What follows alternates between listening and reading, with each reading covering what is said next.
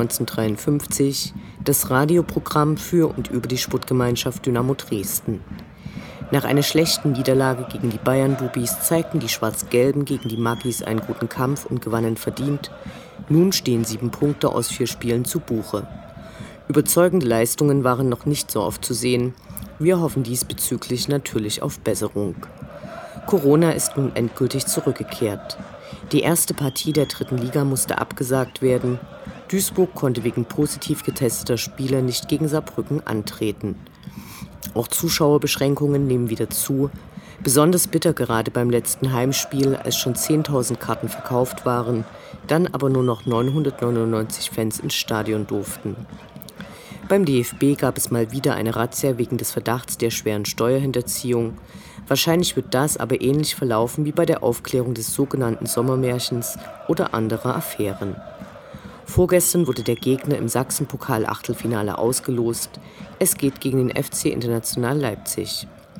Der Sachsenpokal ist für die Teilnahme am DFB-Pokal wichtig, falls die Platzierung in der Liga keinen Platz hergibt. Beim letzten Mal war im Halbfinale gegen die Schachter Schluss, damals im März 2016 mit einer 0 zu 3 Klatsche. Die Auslosung der zweiten Runde des DFB-Pokals wurde derweil verschoben, weil immer noch nicht klar ist, gegen wen Schalke in der ersten Runde antritt. Ursprünglich hatte Schweinfurt als Gegner festgestanden, bevor Türkgücü diese Ansetzung gerichtlich prüfen ließ. Die Auslosung wird nun wohl Anfang November stattfinden. Die meisten von uns wissen viel zu wenig über die Heimat des FK Sarajevo. Wir haben die Gelegenheit genutzt und einen Experten vor seinem Auftritt im Fanhaus zum bosnischen Fußball und seiner derzeitigen Entwicklung befragt. Der Sportjournalist und Autor Ronny Plaschke hat ein Kapitel seines neuen Buches Machtspieler dem Fußball auf dem Balkan gewidmet. Hier ist die 122. Ausgabe von Welle 1953. Mein Name ist Anni Vidal, sportfrei.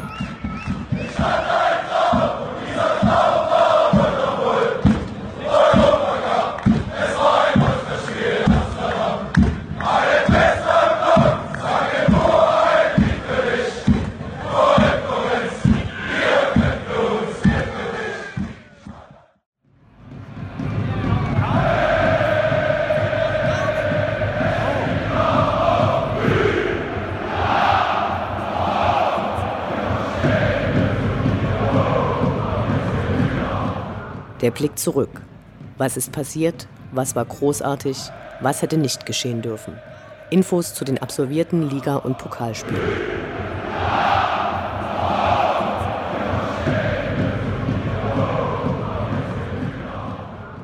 Dritter Spieltag, 2. Oktober, Freitag, 19 Uhr.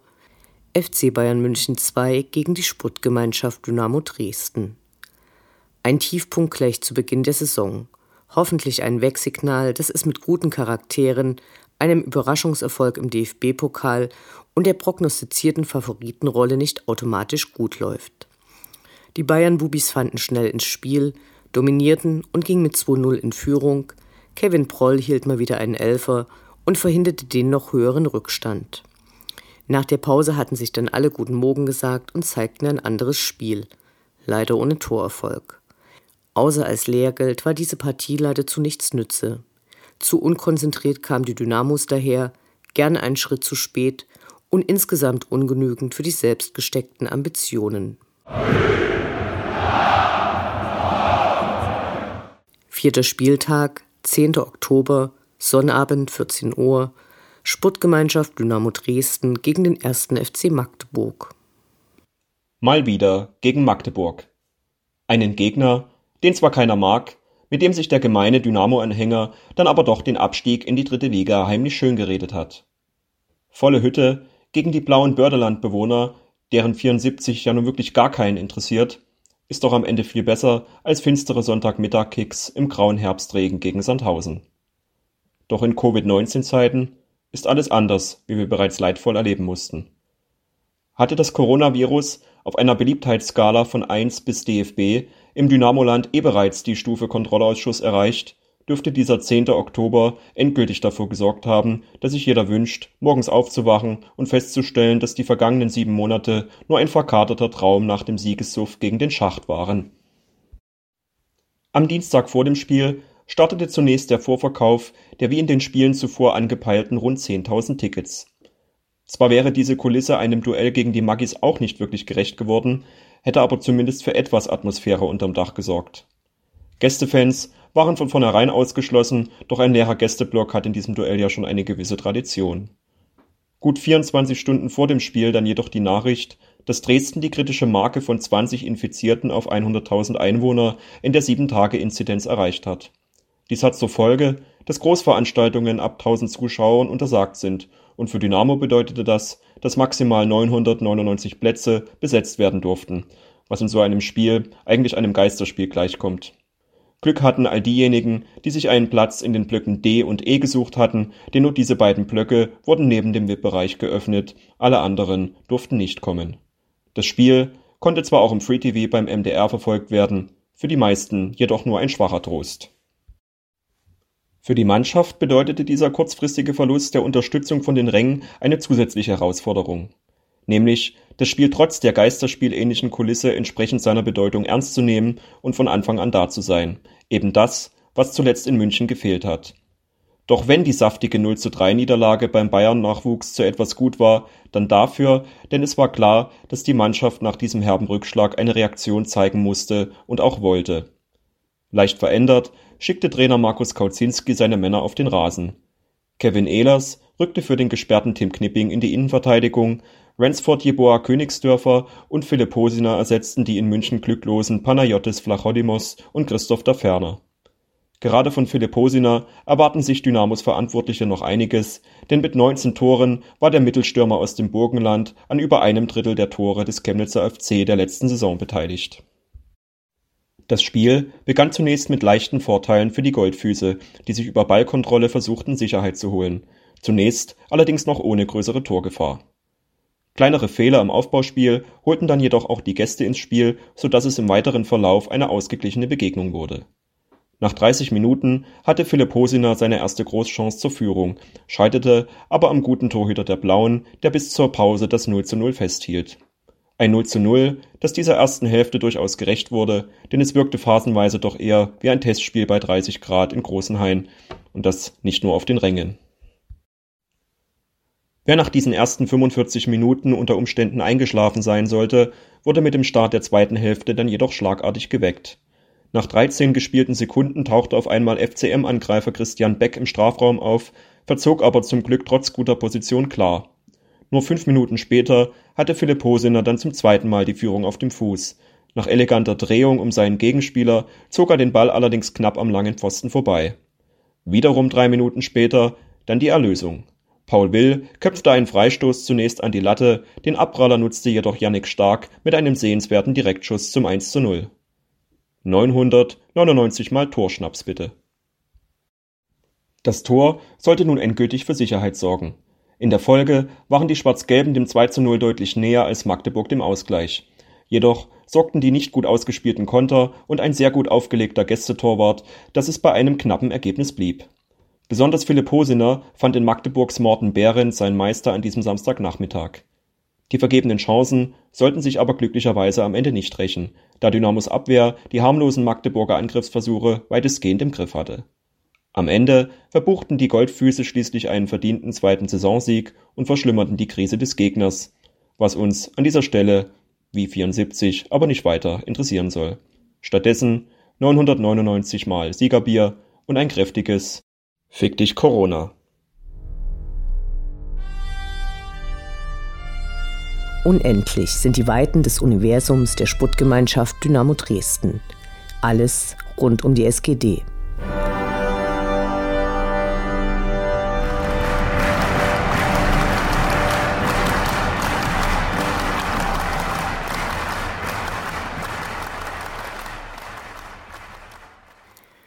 Das Fanprojekt, das wegen Corona, was eigentlich sonst, längere Zeit geschlossen war und dann seinen Betrieb fast ausschließlich im Freien wieder aufnahm, hat nun unter Berücksichtigung der aktuellen Situation das Außengelände windetauglich gemacht.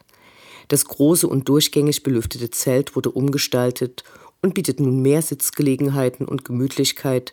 Während der Mittwochstreffs wird es sogar beheizt sein. Außerdem wurde ein Dreibeingrill angeschafft, mit dem über Lagerfeuer große Portionen Gulasch oder Soljanka gekocht werden können. Chapeau, dass ein Treffpunkt auch unter diesen Vorzeichen jugendliche Dynamo-Fans willkommen heißen kann.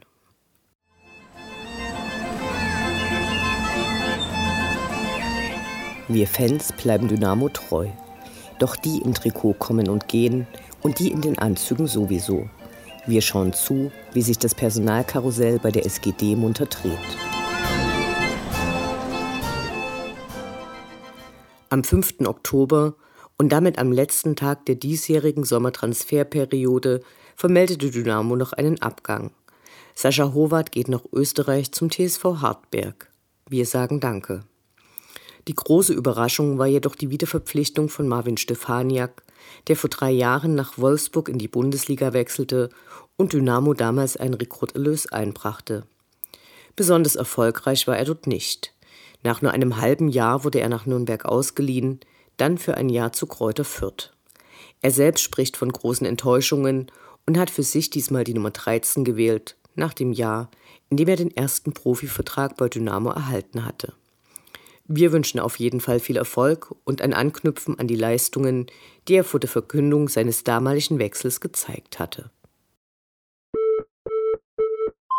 Aber gut, ich meine, alles, was ich jetzt rede, ist alles Schall und Rauch. Das Interview. Gespräche mit Spielern, Funktionären, Initiativen, Freund und Feind.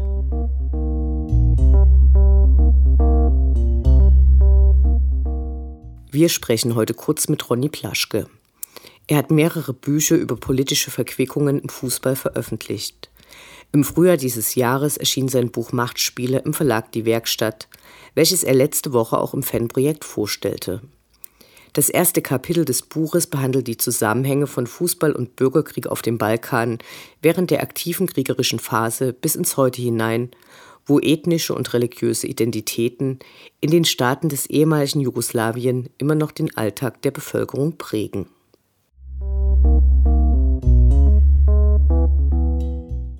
Danke, dass du dir die Zeit nimmst. Hallo. Hallo. Wir möchten dich bitten, uns kurz die Geschichte des Fußballs in Bosnien als Teil des Vielvölkerstaates Jugoslawien äh, vorzustellen und äh, vielleicht was dazu zu sagen, wie sich die Situation im Fußball, auch in der Nationalmannschaft, bis 1989 dargestellt hat und ob da die ethnische Herkunft eine Rolle gespielt hat. Also das Interessante an der Reise, die ich gemacht habe auf dem westlichen Balkan, also im ehemaligen Jugoslawien, ähm, dass es vermutlich äh, mit die komplizierteste und die vielfältigste Region in Europa ist. Auf einem relativ kleinen Gebiet mit relativ wenig Einwohnern, 17 Millionen in den ehemaligen Staaten. Und natürlich im Fußball, genauso wie in der Politik, waren vor allem Serben und Kroaten äh, die dominierende Kraft. Bosnien war aber auch nicht so weit dahinter, wenn man ähm, die Nationalmannschaften sieht in den Jahren des sozialistischen Jugoslawien dann war die durchaus divers. Ja? Also da waren immer auch Bosnier dabei und äh, gerade ähm, kurz vor den Kriegen, vor den Zerfallskriegen, Ende der 90er Jahre, Anfang der 90er Jahre, war ein Trainer sogar äh, aus Bosnien, aus Sarajevo. Ähm, also äh, klar, äh, Sarajevo, Mostar, das waren auch, auch wichtige Clubs. Ähm, es ist ja so, dass nach äh, dem Zweiten Weltkrieg mit Beginn des Kommunismus so die Clubs verboten wurden, die so eine ethnische Zuschreibung hatten. Srinski Mostar, ja, der Verein in Mostar, äh, den gab es nicht mehr. Ähm, also von den Erfolgen würde ich sagen, spielte das nicht so eine große Rolle innerhalb von Jugoslawien, aber kulturell schon. Wie kam der Krieg nach Sarajevo? Also 1984 waren ja noch die Olympischen Winterspiele und nur zehn Jahre später war Sarajevo dann einer jahrelang ausdauernden Belagerung ausgesetzt. Ja, also nachdem äh, Jugoslawien relativ lange ganz gut funktioniert hat, gab es dann in den 70er Jahre, 80er Jahre Wirtschaftskrisen. Der Nationalismus äh, ist gewachsen, also die Sehnsucht nach ethnisch reinen Staaten in Anführungsstrichen. In Slowenien, Kroatien waren die ersten beiden Teilrepubliken, die ihre Unabhängigkeit erklärt haben. Interessant war, es gab noch ein, ein Spiel der jugoslawischen Nationalmannschaft in Sarajevo, 1991 muss das gewesen sein, da als, als Kroaten und Slowenen schon auf dem Weg waren in die Unabhängigkeit. Da haben viele Menschen in Sarajevo noch ihr Nationalteam gefeiert. Da waren 20.000 Leute in Sarajevo, Friedenstauben sind gestiegen und die wollten Jugoslawien ähm, beibehalten. Und wenige Monate später dann doch hat sich auch Bosnien und Herzegowina sich unabhängig erklärt, zumindest die muslimischen Bosnier, die Bosniaken. Das hat den Serben natürlich gar nicht gefallen, weil die Serben wollten ja ein großserbisches Reich. Und auch dann gab es 1992 ein legendäres Spiel zwischen Selicna Sarajevo und dem FK Rat Belgrad. Und das war auch die Zeit, wo dann serbische Soldaten der jugoslawischen Volksarmee, die Volksarmee war von Serben dominiert, die haben dann dieses Stadion umzingelt, haben sich äh, in einer Polizeiakademie niedergelassen und haben dann äh, aus dem umliegenden Kreis des Stadions auf Spieler, auf Fans geschossen. Die haben alle überlebt. Aber dieses Stadion, ähm, das ist legendär, war genau an der Front. Auf der einen Seite die Bosniaken, also die muslimischen Bosnier, auf der anderen Seite die Serben. Und über mehrere Wochen, Monate war dieses Stadion direkt an der Front. Während der Belagerung gab es in Sarajevo viele zivile Opfer und äh, du erwähnst in deinem Buch, dass zum Beispiel Fußballspielende Kinder von Heckenschützen erschossen worden sind. Ähm, kannst du was dazu sagen, wie diese Gewalterfahrung die heutige Gesellschaft prägt? Das ist interessant, wenn man als Deutscher dorthin fährt mit dem Bewusstsein, dass wir zumindest in meinem Umfeld ganz viel über unsere Kriegsgeschichte erzählt haben, die Geschichte der Deutschen und der, des Nationalismus und wer sich politisch für andere Länder auch interessiert. Und dann in Bosnien, in Sarajevo vor allem, ist der Krieg überall präsent. Also über die Straße, die auf das Stadion zuführt, was ich gerade beschrieben habe, das Stadion ist rund erneuert, das ist ein sehr schönes Stadion, aber die Straße, da sind immer noch Einschusslöcher an den Wänden, da sind zersprungene Scheiben, es sieht nicht ganz so wirklich aus, aber wirklich massive Einschusslöcher, was man nicht so denkt. Also es ist sehr sichtbar. Wenn man da mit den Menschen ins Gespräch kommt, dann reden die ungern darüber. Und Sarajevo, genau wie Bosnien, ist interessant, dass das innerhalb äh, Jugoslawien damals mit die vielfältigste Teilrepublik war. Also Sarajevo ist ein Beispiel. Da gab es keine, keine Bevölkerungsmehrheit. Klar, die Muslimen waren die meisten, aber es gab Kroaten, es gab Serben, äh, es gab, es gab Juden, ja, es war eine, eine diverse Stadt. Das ist heute nicht mehr so. Also ich 80 oder 90 Prozent der Einwohner sind muslimisch. Überall in Bosnien und Herzegowina gibt es homogene Städte, Gemeinschaften. Die Leute leben nebeneinander her und nicht miteinander. Aber darüber reden die Leute ungern. Also es gibt äh, jedes Museum, äh, jede Literatur ist für sich, pflegt die eigene Erinnerungskultur. Und das ist, ist, ist finde ich krass. Ähm, klar, es ist erst noch nicht mal 30 Jahre her, ist noch sehr präsent, aber die Leute reden da nicht drüber. Es wird aber auch nicht staatlich gefördert.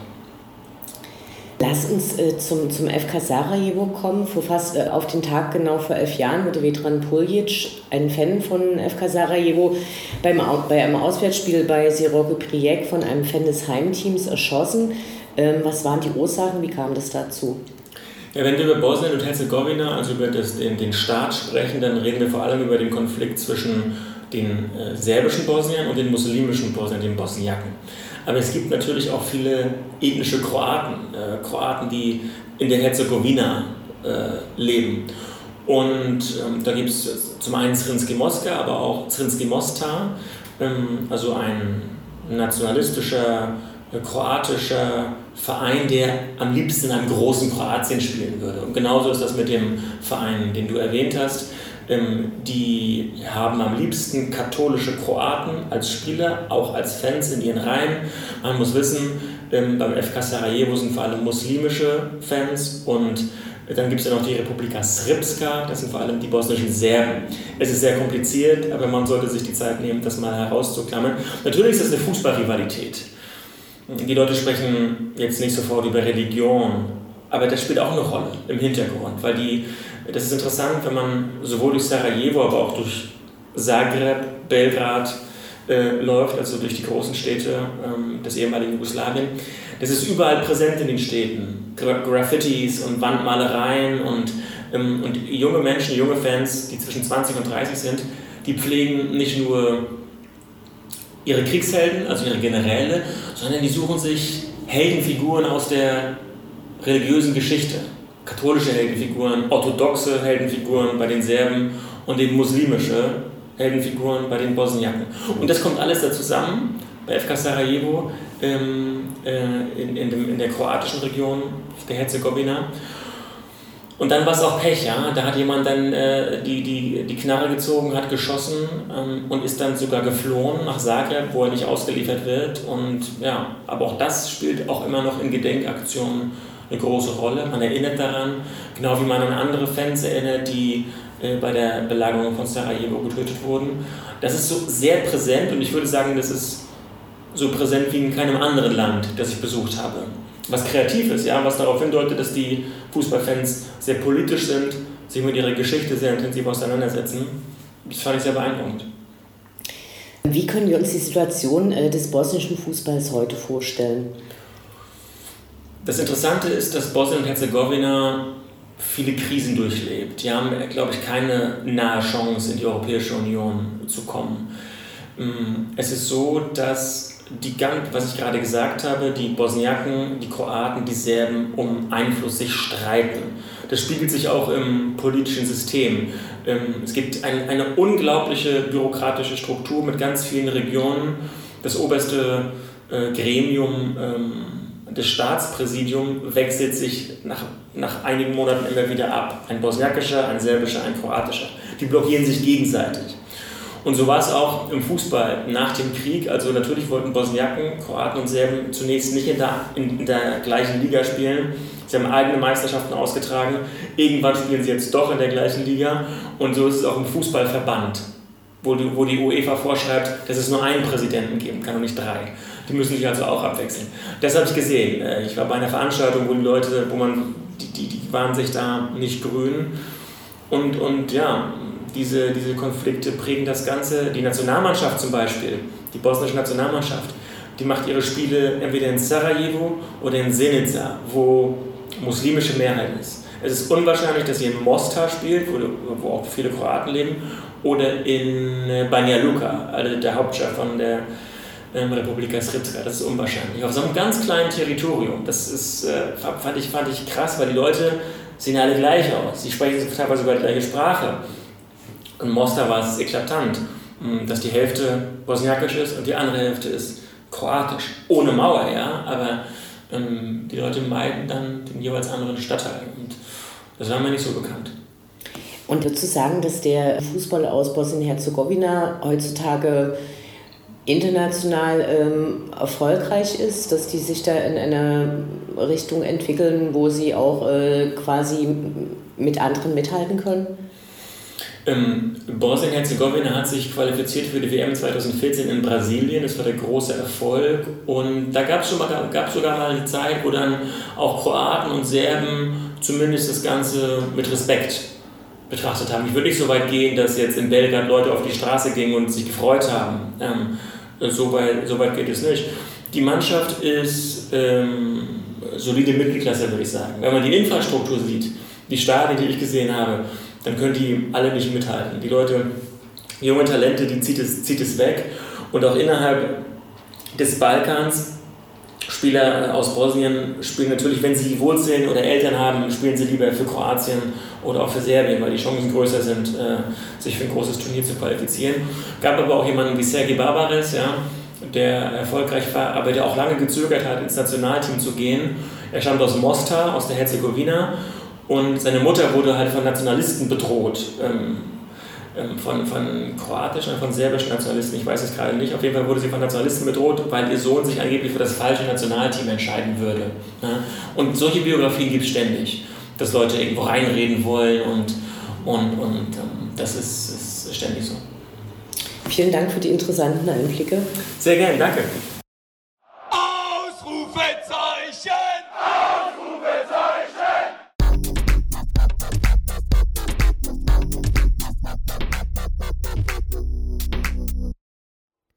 Der Blick nach vorn.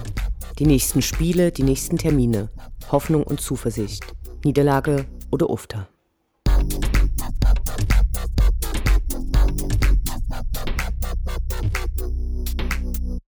Fünfter Spieltag, 17. Oktober, Sonnabend 14 Uhr, VfB Lübeck gegen die Sputtgemeinschaft Dynamo Dresden.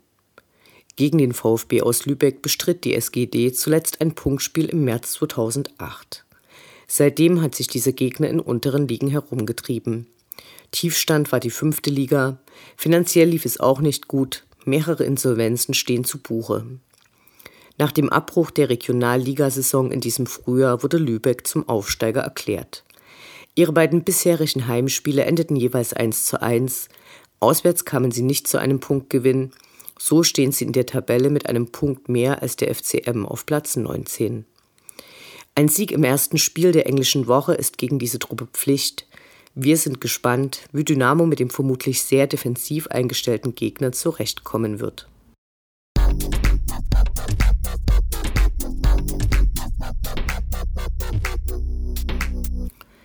Sechster Spieltag, 20. Oktober, Dienstag 19 Uhr, Sputtgemeinschaft Dynamo Dresden gegen den FSV Zwickau. Zuschauer ja oder nein und wenn ja, wie viele? So stellt sich die Frage vor dem dritten Heimspiel der Saison gegen die Freunde aus Zwickau. Sie sind derzeit punktgleich mit Dynamo und werden ein unbequemer Gegner sein. Im bisherigen Saisonverlauf haben sie zwei Tore mehr als die SGD erzielt und gleich viele reingelassen. So sollte Dynamo endlich mal wieder die Tormaschinen wie gegen den HSV anwerfen. Nur ein Heimtor wie in den vorherigen Ligaspielen dürfte gegen Zwickau nicht ausreichen, um dreifach zu punkten.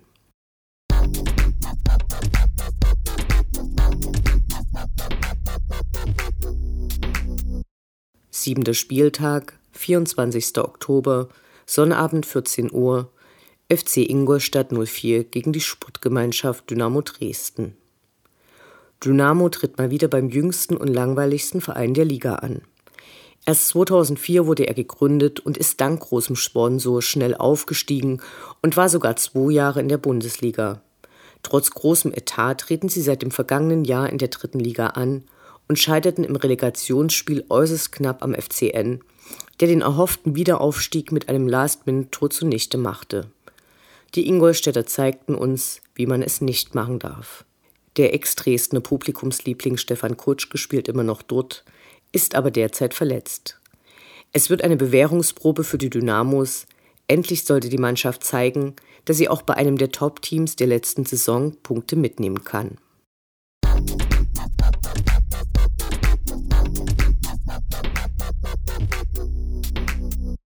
Achter Spieltag, 31. Oktober, Sonnabend 14 Uhr, Sputtgemeinschaft Dynamo Dresden gegen den SV Meppen.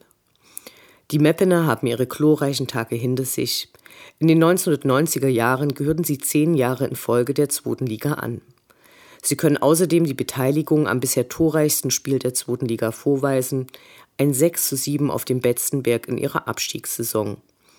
Danach dümpelten sie in Liga 4 und 5 herum, überstanden mehrere finanzielle Durststrecken und waren trotzdem stark genug, nicht auf die Offerten eines österreichischen Brausegiganten einzugehen.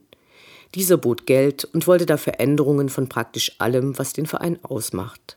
Der SV entschied sich dagegen, so kam eben der SSV Markranstädt zu seinem Unglück. Meppen bestreitet aktuell die dritte Saison in unserer neuen Spielklasse. Vergangene Saison spielten sie lange um den Aufstieg in Liga 2 mit. Sie mussten einen Top-Stürmer der vergangenen Spielzeit ziehen lassen und sind zurzeit nicht erfolgreich. Niederlagen sind die Meppener gerade gewohnt Dynamo fügt ihnen hoffentlich eine weitere hinzu. Dynamo Allee.